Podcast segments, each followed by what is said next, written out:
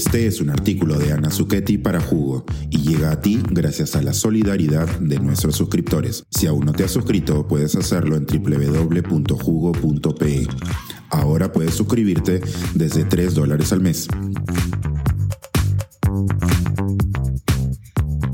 El agua de Lima y el Papa Francisco. De cómo Sedapal puede inspirarse en el Vaticano para gestionar el agua. Quizás el 4 de octubre de 2023 sea un día que quede registrado en los libros de historia. Ese día, el Papa Francisco reunió al Sínodo Papal, una especie de asamblea para la planificación estratégica de la Iglesia Católica. Durante los 10 años de su pontificado, Francisco ha convocado sínodos para tratar temas como los jóvenes, la familia y la Iglesia. Sin embargo, el cónclave actual es disruptivo. La agenda incluye temas considerados tabú, como la ordenación de mujeres, la posibilidad de incluir a sacerdotes casados o de bendecir parejas del mismo sexo, entre otros. Por primera vez, el Papa convoca a laicos y a mujeres. 365 personas, incluyendo a 54 mujeres y 70 laicos, tendrán derecho a votar y también se escuchará la voz de los pueblos migrantes y de los niños.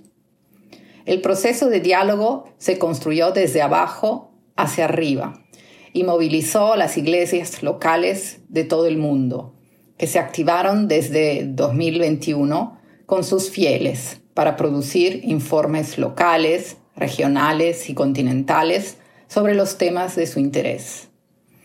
En síntesis, Francisco tendrá que escuchar múltiples voces y aprovechar la riqueza de una perspectiva más diversa, avanzando en su visión de construir una iglesia más horizontal y cercana a la gente, en lo que el diario religioso Avvenire ha descrito como un proceso para iluminar la iglesia con una nueva luz. Este sínodo también coincide con el lanzamiento del Laudate Deum, una exhortación papal a acelerar el paso para hacer frente al cambio climático. Haciendo eco no de Dios, sino de las conclusiones científicas del último informe del Panel Intergubernamental del Cambio Climático, IPCC, Francisco nos recuerda que la evidencia científica del cambio del clima es contundente, que estamos acercándonos a un punto de no retorno y que necesitamos audacia política para acelerar el paso hacia una transición energética y ecológica, respetuosa de la vida. No es descabellado pensar que quizás el Papa pueda inspirarnos para enfrentar nuestras propias crisis domésticas. La de la empresa de agua potable de Lima, Sedapal, por ejemplo, que la semana pasada explotó por los inconvenientes creados por una simple obra de empalme de tuberías. Quizás haya llegado el momento de poner a esta empresa pública al paso de los tiempos e iluminar a su gestión con una nueva luz, superando las simplísticas soluciones privatizadoras. El agua que consumimos no es un recurso infinito y cada día está asediada por una ciudad que crece y una lluvia que decrece. ¿Cómo atender los desafíos de una megalópolis que no para de extenderse y de unos glaciares y lagunas, nuestras reservas de agua, que no paran de secarse? ¿Cómo llevar agua sana y segura a todos, limpia de microbios y también de metales? ¿Cómo planificar el crecimiento de la ciudad a la par de viviendas y servicios de agua dignos? Para que los traficantes de tierra no nos sigan ganando? ¿Cómo ser más inteligentes en el aprovechamiento de recursos sin traer agua de cuencas lejanas y más bien reciclando los millones de litros de aguas residuales que ahora tiramos al mar? ¿Cómo multiplicar las tecnologías ancestrales que cosechan el agua en las cuencas altas y restaurar los ecosistemas que la producen? Estas y otras preguntas son de urgente atención.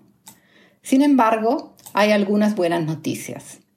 Sedapal ya empieza a escuchar a la ciencia y se está dotando de herramientas para comprender más integralmente el ciclo del agua de nuestra ciudad y de sus cuencas. Para ello, utiliza modelaciones y simulaciones que permiten la predicción de la demanda de agua por cuenca, microcuenca y nodos de demandas en función del cambio climático, el crecimiento demográfico o el cambio de uso del suelo. Desde hace algunos años, utiliza un sistema de modelación hidrológica automatizado llamado PISCO, que modela la temperatura y la precipitación, el nivel de los embalses y de los acuíferos, con información proporcionada por la red hidrometeorológica de Senami. Además, está modernizando este sistema con una nueva herramienta llamada Hydrobit, que agrega información satelital complementaria y permite afinar los modelos hidrológicos, proporcionando balances hídricos horarios que facilitan tomar decisiones de inversión y de gestión del agua. Esto permite, por ejemplo, abrir un embalse para descargar agua y recargar el acuífero cuando hay episodios de lluvias inesperados. Predecir las lluvias de verano y acordar un plan de descarga con otro gran usuario, la empresa hidroeléctrica Enel. O simular el comportamiento de la cuenca del río Rímac y tomar acción ante el inminente fenómeno del niño global. Estas herramientas científicas y tecnológicas también pueden resultar útiles para sensibilizarnos, educarnos y construir la confianza que la empresa parece no tener. Quizás es momento de hacer más transparente la gestión del agua y de Sedapal, pues Lima y nuestra sobrevivencia futura en la ciudad requieren que todos nos convirtamos en usuarios responsables y cómplices de una empresa pública que tiene la misión de garantizarnos el derecho al agua y manejar la complejidad de un bien común.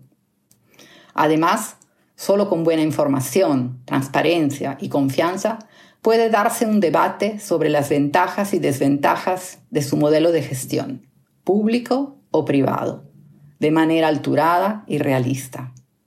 Que venga entonces el sínodo del agua y que sea disruptivo. Además de los obispos de siempre, que se movilicen nuevas voces y perspectivas para construir paso a paso una gestión más abierta, más científica, en sintonía y con la complicidad de todos los ciudadanos.